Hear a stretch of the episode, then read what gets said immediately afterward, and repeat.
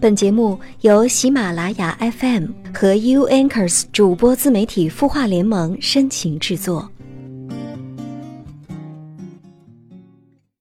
以为只是一个人的旅游，看到的都只是海市蜃楼。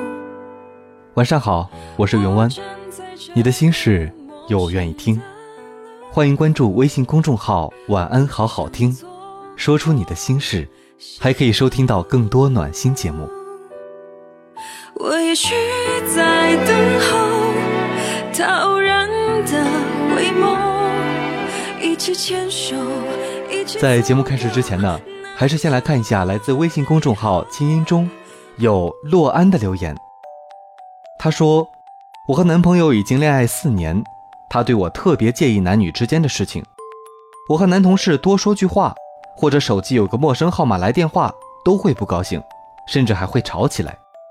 他对我那么严格要求，没想到他在微信上和别的女的聊天，有一段时间天天和一女的聊。既然他要求我对他绝对的忠诚，为什么他还和别的女人聊天呢？本来我是不介意彼此有异性朋友啥的，但是他不允许我有异性朋友。那他凭什么有呢？我男朋友这算是什么心态？洛安娜，我觉得这个问题，首先你俩要坐下来，心平气和的把这个事情谈一谈。你们现在遇到这个问题的时候，只是去制止对方，或者说只是自己在心里面赌气，那么这样的话呢，时间长了必然会爆发。所以一定要先谈一谈，到底他是怎么想的。他要求你怎么做，你也把你心里的疑问问清楚他，他到底为什么可以这么做？他给自己的要求又是什么呢？如果说双方可以谈妥协的话，那么这不是皆大欢喜吗？你以后也不用这么郁闷了。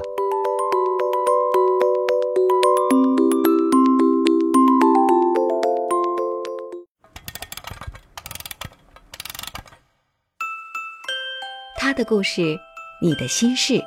我们愿意倾听，欢迎添加微信公众号“晚安好好听”，说出你的心事。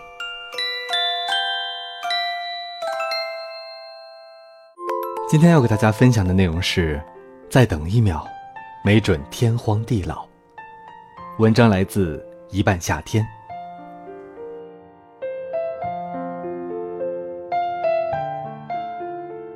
冬至这天。老郑和我们一起喝酒，说起了他的故事。老郑年轻的时候是个叛逆期问题少年，高考填志愿时，老郑没有听任何人的劝告，义无反顾地填了离湖南十万八千里的哈尔滨，来到了这个孤单又憧憬的学校。大学里的友情也不同于高中，大多都是表面关系，生病发烧的时候，没有一个朋友关心。那段时间，老郑觉得很难熬，也后悔离家太远，到了这么一个孤独无助的地方。可是他是男人，有男人的尊严，自己选的路，跪着走也要走完。老郑爬起来，裹着薄棉袄去找辅导员请假，去买药，很不情愿地去离宿舍很远的热水房打水。也是这一次，遇到了饺子姑娘。在老郑的印象里，北方姑娘都是个个一米七，能手提两个热水壶的威猛汉子。所以，当小鸟依人的饺子姑娘出现在老郑的面前，他说他好像是看到了不食人间烟火的仙子。如果是平常，像饺子姑娘这样的女孩提热水，一定有一排男生等在身后抢着帮忙。老郑的运气很好，刚好撞上上课时间，热水房只有他一个男生。于是他英雄救美了一回，帮饺子姑娘提水到了宿舍楼下。饺子姑娘很有礼貌的道谢，还送了一盒母亲冬至带来的水饺。那一盒热乎乎的水饺捧在老郑手里，老郑如获珍宝。其实老郑是不爱吃水饺的，可那一盒水饺他吃得一干二净，以至于后来还学会了包饺子。很久以后，他都清楚的记得。那天是周四，冬至。饺子姑娘的出现，无疑是寒冷冬日里的一抹阳光，让老郑有了在这座陌生城市待下去的动力。好几次，老郑都会按时去热水房蹲点，知道饺子姑娘什么时候有课，什么时候会来打水，每次都假装偶遇。嗨，好巧，又见面了。我去小卖铺买点东西，顺路帮你提回去吧。这是老郑对饺子姑娘说的最多的话。对于老郑的演技，连他自己都吓一跳，不慌不忙，不急不慢，像是一切都刚刚那么好。可好景不长，一段时间后，老郑准时去热水房等着饺子姑娘的身影，等了很久都没有等到，垂头丧气踢着水离开。他以为是饺子姑娘有事没来，可后面的几天，饺子姑娘都没有再出现。第一天，第二天，第三天，饺子姑娘就像是消失了一样。很长的一段时间里，老郑显得很颓废，室友都以为他失恋了。可回头想想，他也没有对象。老郑很后悔，没有和饺子姑娘多说些话。他甚至都不知道饺子姑娘的名字。如果上天再给他一次机会，他一定会鼓起勇气问她的名字，也让她记住他的名字。所以，当他和室友打完篮球回来的路上，看到饺子姑娘，顾不上满身臭汗，站在饺子姑娘的面前，喘着气，结结巴巴地说：“同学你好，我叫郑凯，郑成功的郑，凯旋的凯，方方便好记。”你你你也可以理解成郑成功凯旋。饺子姑娘和她的室友懵了几秒，才反应过来，被郑成功凯旋逗乐。离开的时候，他问饺子姑娘最近怎么没有见她去打热水了，像是人间蒸发了一样。饺子姑娘扑哧一声笑出来：“我又不是神仙，怎么会消失？课表会换的呀。”说完，老郑就在风中凌乱了。他忘记有这茬。老郑说，他都能想象到他当初有多呆头呆脑的，可也多亏了当初的勇敢，他和饺子姑娘这两条平行线可以相交。都说和一个人熟络起来，原来印象里的美好都会渐渐褪去，可老郑没有，反而在这条暗恋的路上越走越远。老郑什么都没有说，因为他知道饺子姑娘去很远很远的地方看天空海阔的路上，已经有了心猿意马的人，是他从小到大的青梅竹马。老郑见过这个竹马，在陪饺子姑娘送早餐的时候，一米八的男神身高，白衬衫穿在身上显得格外帅气。一开始老郑并不服气，也买了一件白衬衫。可老郑娇小的身子撑不起，穿在竹马身上的帅气全都没有，反而像个跳梁小丑。在被室友嘲笑了几番后，他还是换回了黑色 T 恤。竹马不仅长得好看，成绩也是专业前三名，还具备了从小认识的先天优势。虽然没有说明两个人是情侣，可大家都心知肚明，老郑还没有开始就输在了起跑线上。只能把对饺子姑娘的感情放在心里藏着，但老郑也没有完全放弃，时时刻刻准备着，只要竹马对饺子姑娘不好，他就伺机而动。老郑大二下学期，突然发力，很用功的学习，甚至比高考那段时间都要用力，为的就是，如果真的有他站在饺子姑娘身边的一天，他不能被竹马比下去。在老郑夜以继日的努力和期许下，那一天很快的来临。可是看到饺子姑娘难过的样子，老郑却怎么都开心不起来。饺子姑娘和竹马吵架了，因为一个疯狂追求饺子姑娘的学长。学长长得人高马大，活脱脱东北彪形大汉的模样，也是学校的霸王，有一个小团队，溜里溜气的混迹在学校。只要看谁不顺眼，就挑刺儿闹事儿。在每月一次的升旗上见到饺子姑娘后，一见倾心，之后就展开了疯狂的追求。宿舍楼下摆蜡烛，大声告白，早餐、中餐准时送到，还有偶尔浪漫的玫瑰花。即使饺子姑娘说已经有喜欢的人，他还是不折不挠，甚至知道饺子姑娘喜欢的是竹马，放学找人拦截，把竹马狠狠揍了一顿。竹马因为这个事情和饺子姑娘吵了很多次，最后提出分手。离开的时候，求着饺子姑娘让学长别再找她事儿了。老郑第一次觉得品学兼优的竹马这么怂，看着眼睛都已经哭肿了的饺子姑娘，他心疼的不行，想去找竹马，却被饺子姑娘拦住。他俩分手后，学长就更加变本加厉了，上课下课都在教室堵饺子姑娘。饺子姑娘很害怕，好几个晚上都睡不着觉，课都不敢去上。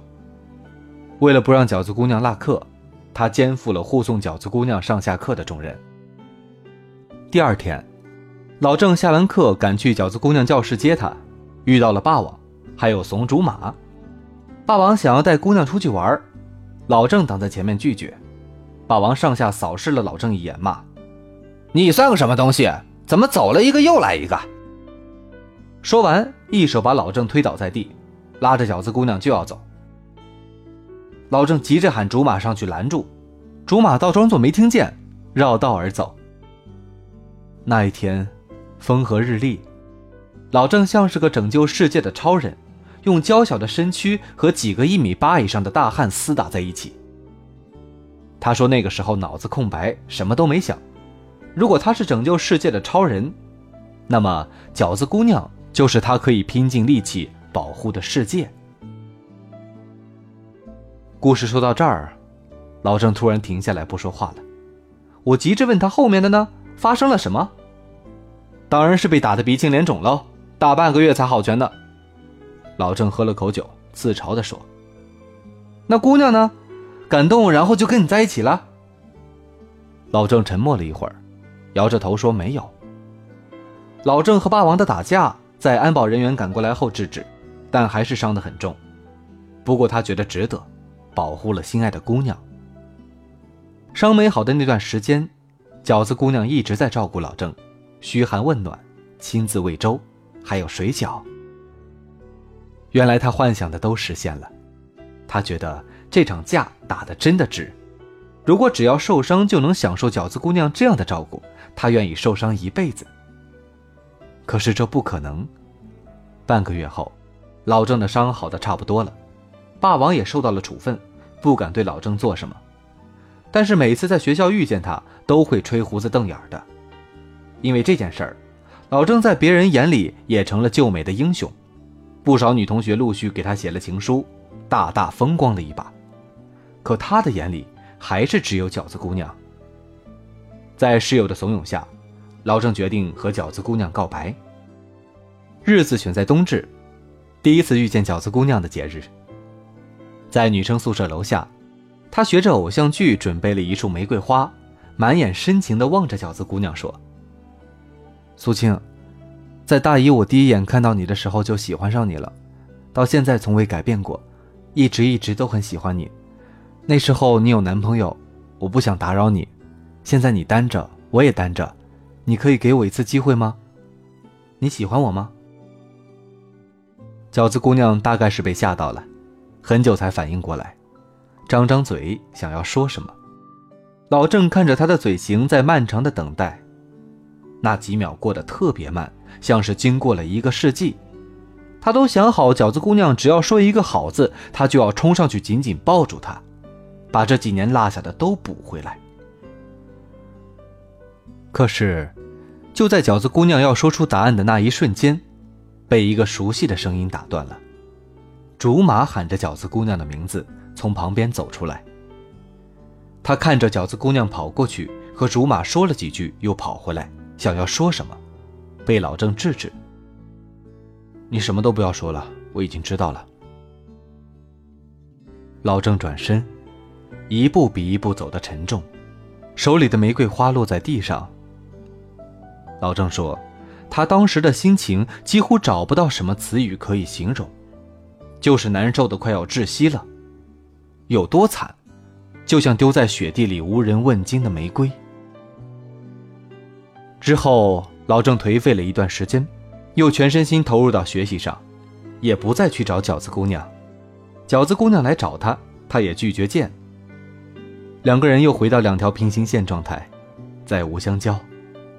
唯一的焦点，大概是每年冬至，饺子姑娘都会托人给她带一份水饺。老郑说，每次吃水饺的时候，他都特别怂的湿了眼睛。再后来见面，就是老郑以优异的成绩被送出国，饺子姑娘去送他，在离开的时候，给了老郑一个迟到了几年的拥抱。还有一个会说话的娃娃，但是却是老郑听不懂的语言。你说我一个大男人，他送给我个娃娃算什么呀？老郑苦笑着说：“前几天搬家，被我一个学外语的朋友翻出来，才知道原来那个娃娃一直在说‘我喜欢你啊，郑凯，我喜欢你呀’。”哼。他说：“我喜欢你啊，郑凯。”你说搞不搞笑？原来老郑以为饺子姑娘和竹马和好了，其实只是饺子姑娘的妈妈多送了一份饺子给竹马，让他去拿。老郑吸了吸鼻子，问我：“我是不是特别怂？”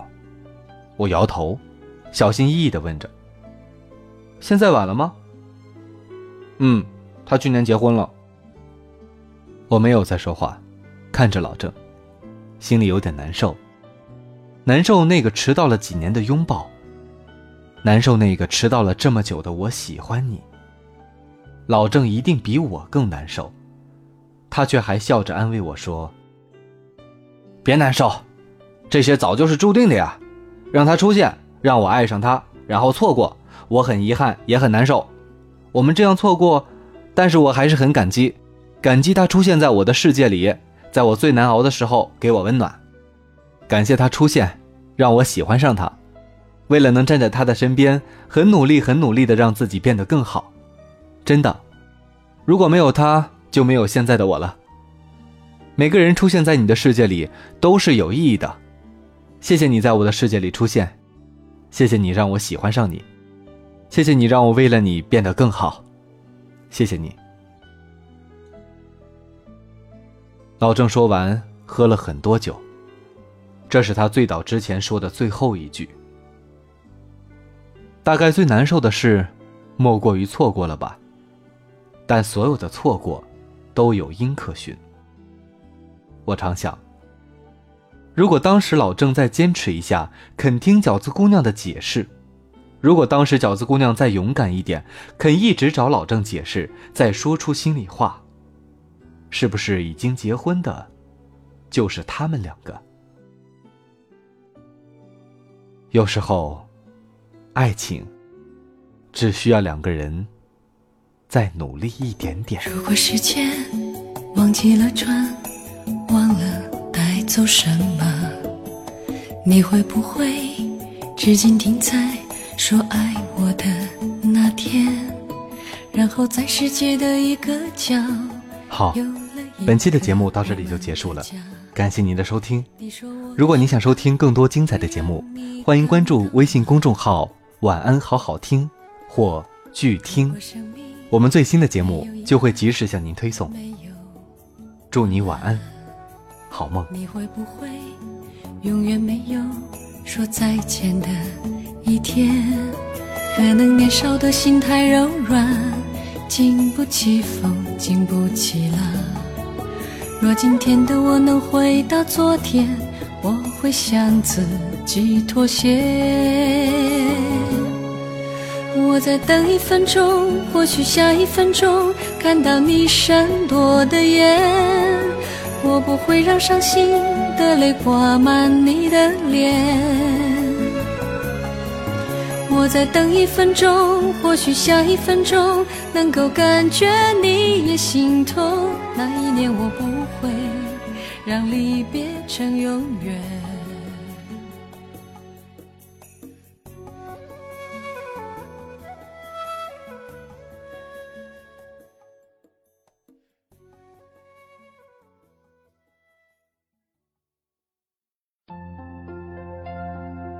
你会失眠吗？既睡不着又睡不够，就这样夜复一夜。有些事有些话憋在心里，不知道该跟谁说。每天晚上九点，如果你有心事，我们愿意倾听。我们是 U Anchors 主播自媒体孵化联盟，祝你晚安，好梦。